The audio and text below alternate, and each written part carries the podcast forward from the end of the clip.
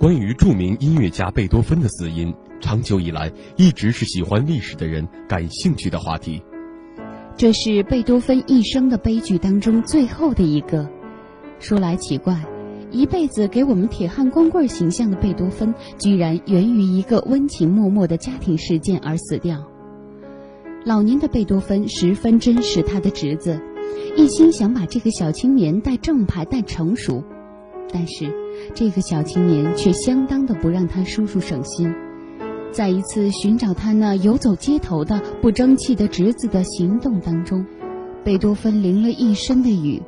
随后，这一把疲惫而伤心的老骨头就一发不可收拾的垮掉了。临死之前，贝多芬还在期待着侄子将来能够成大器，这是一个多么感人的家庭亲情啊！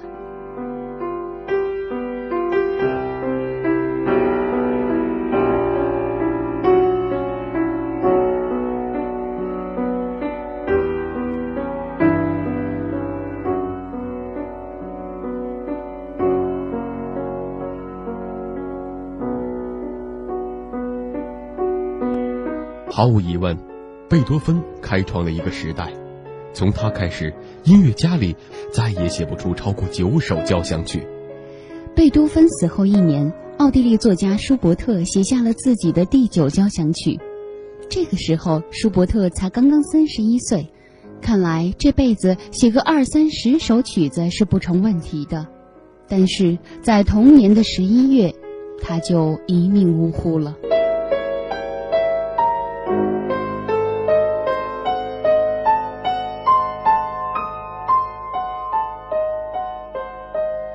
捷克作曲家德沃夏克写完第九交响曲《致新大陆》，就彻底退出了交响乐的创作。之后，在生命的最后十几年当中，愣是没有创作出第十部交响曲。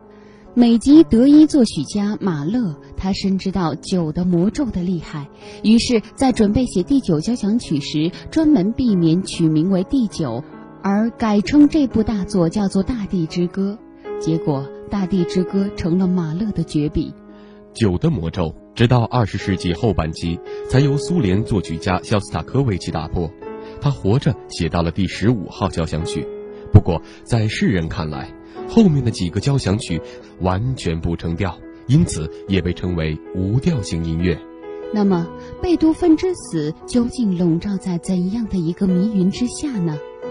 早就有人曾经认为贝多芬死于铅中毒，而铅中毒对于他的音乐作品又有着怎样的影响呢？最新发现是，以前很多人得出贝多芬铅中毒的结论是站得住脚。根据对两片贝多芬头骨碎片的分析，这位大作曲家生前的确常年表现出铅中毒的症状。他之所以性情忧郁暴躁，很可能就是因为这个缘故。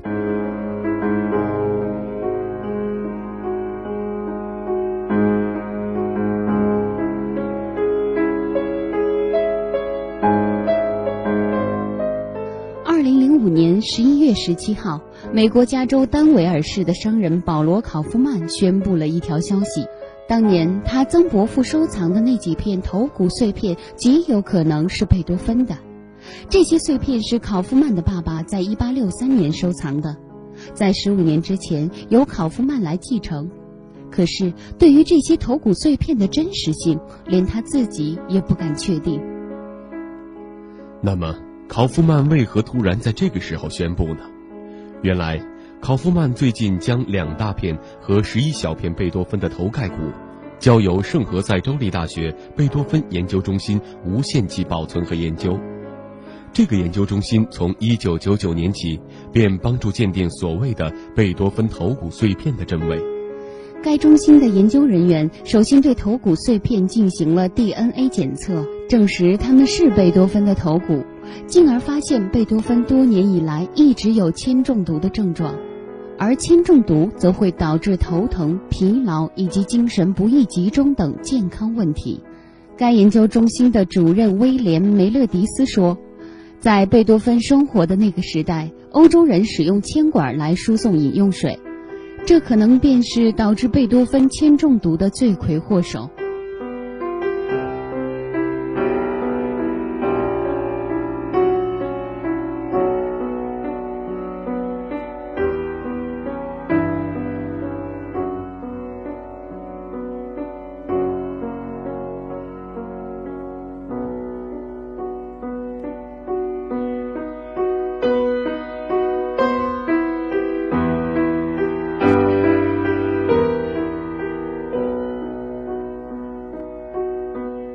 一八二七年，贝多芬死于维也纳。一八六三年，贝多芬的遗骸被重新挖出来进行化验，目的是查明他的死因。当时有人偷偷将两大块和十一小块碎片交给了他。梅勒迪斯分析认为，将贝多芬的头骨碎片交给考夫曼祖先的，可能是一个名叫吉哈德·布鲁宁的人。吉哈德·布鲁宁是贝多芬的好朋友。贝多芬在弥留之际时，他曾经前去探望。一九六三年，当贝多芬的尸体重新被挖出来之后，他的头骨便由他来保管。吉哈德·布鲁宁将几块碎片交给了塞利格曼，这是合情合理的，因为塞利格曼参与了对贝多芬尸骨的分析。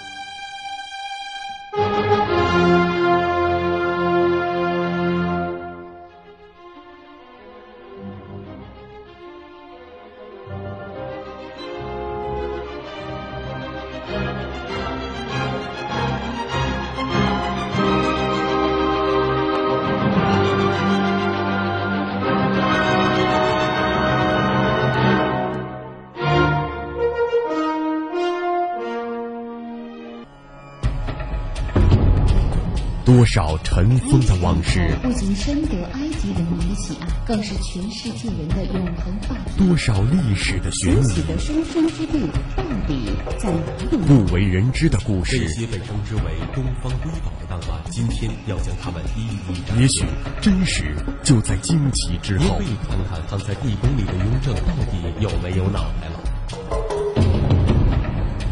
世界之谜，解读历史。背后的传奇。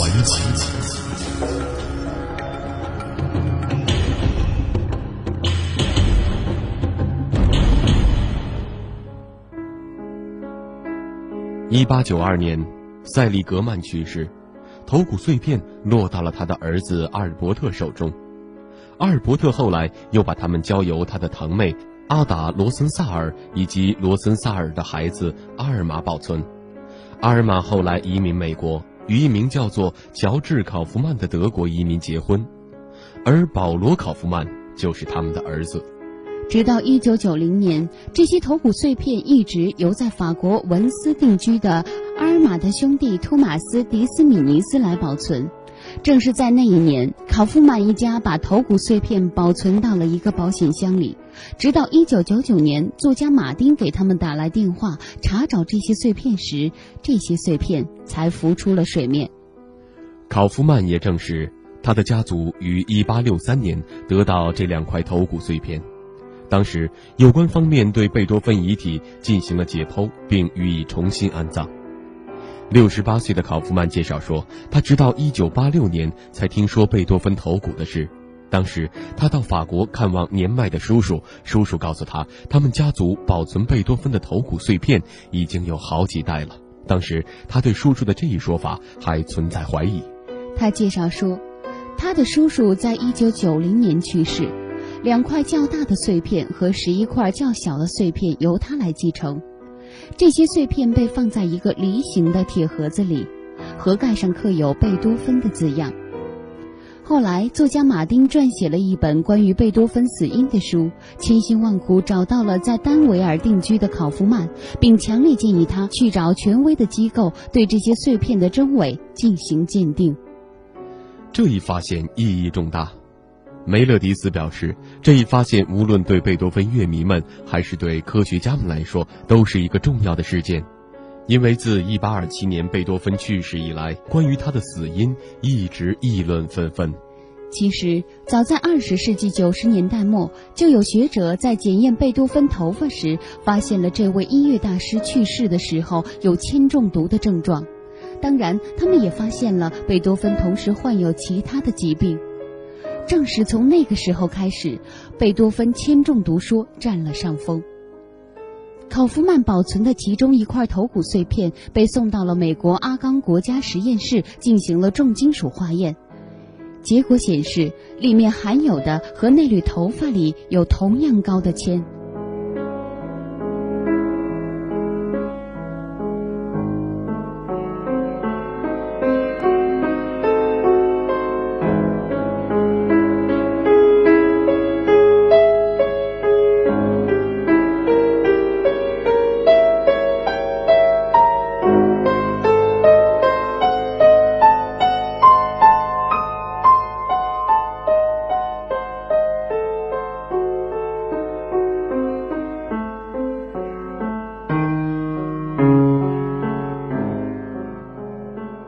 贝多芬的这缕头发于1994年由索斯比拍卖行在伦敦拍卖后，被买主捐给了贝多芬研究中心。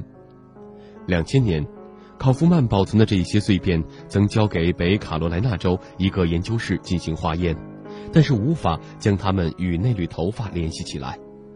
而在同一年，阿冈国家实验室和在伊利纽斯的普菲福治疗中心的结果做出了肯定的结论。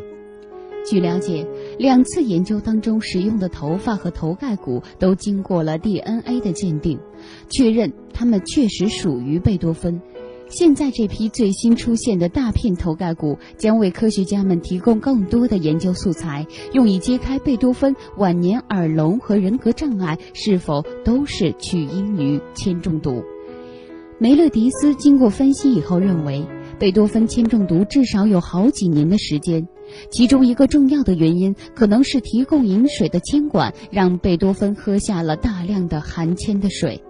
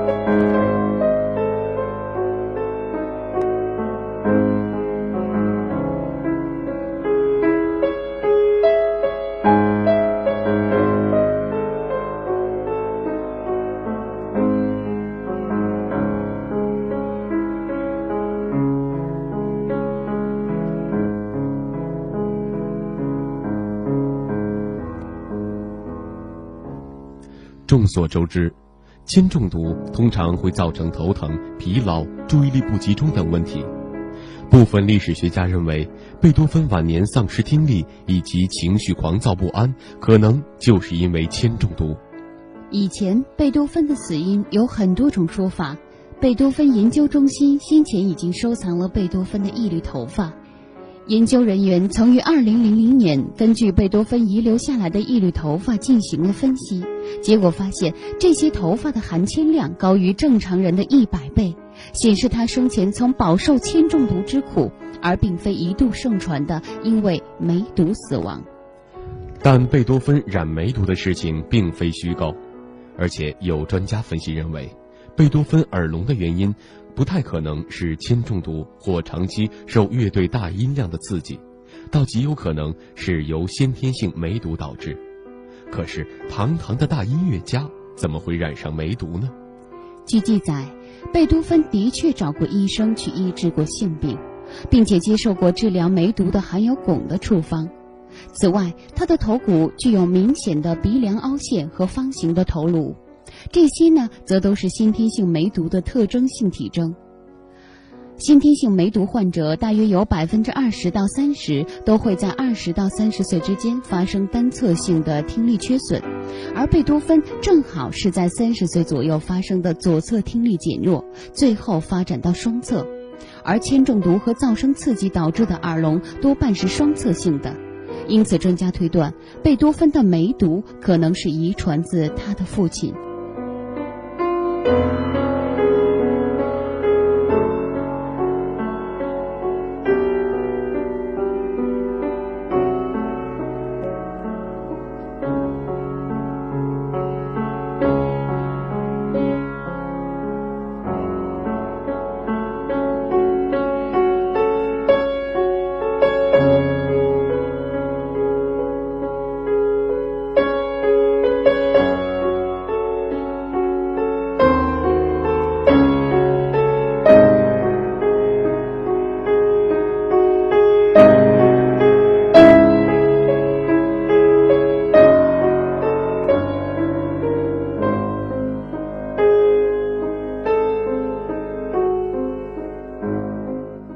当然，对于贝多芬的死因，也有专家从他的肝脏上找原因。从贝多芬尸体解剖的病理报告看，他的身体内最显著的病变发生在肝脏，肝脏明显缩小，变得坚韧，犹如同熟皮革，表面上有大小不等的结节。根据这一事实，加上贝多芬临终时有大量的腹水，以及1824年曾经发生过的食管下段出血。专家推断他的死因是肝硬化，至于诱发肝硬化的原因，很大程度上可能与他嗜酒的习惯有关。《贝多芬的头发》一书的作者鲁塞尔·马丁是这样说的：“那些尊敬他创伤的音乐的人，尊敬这位音乐巨匠的人，现在可以明白他遭受了怎样的痛苦。或许。”正是因为遭受了这样的痛苦，他才创作出这么多、这么深奥的音乐。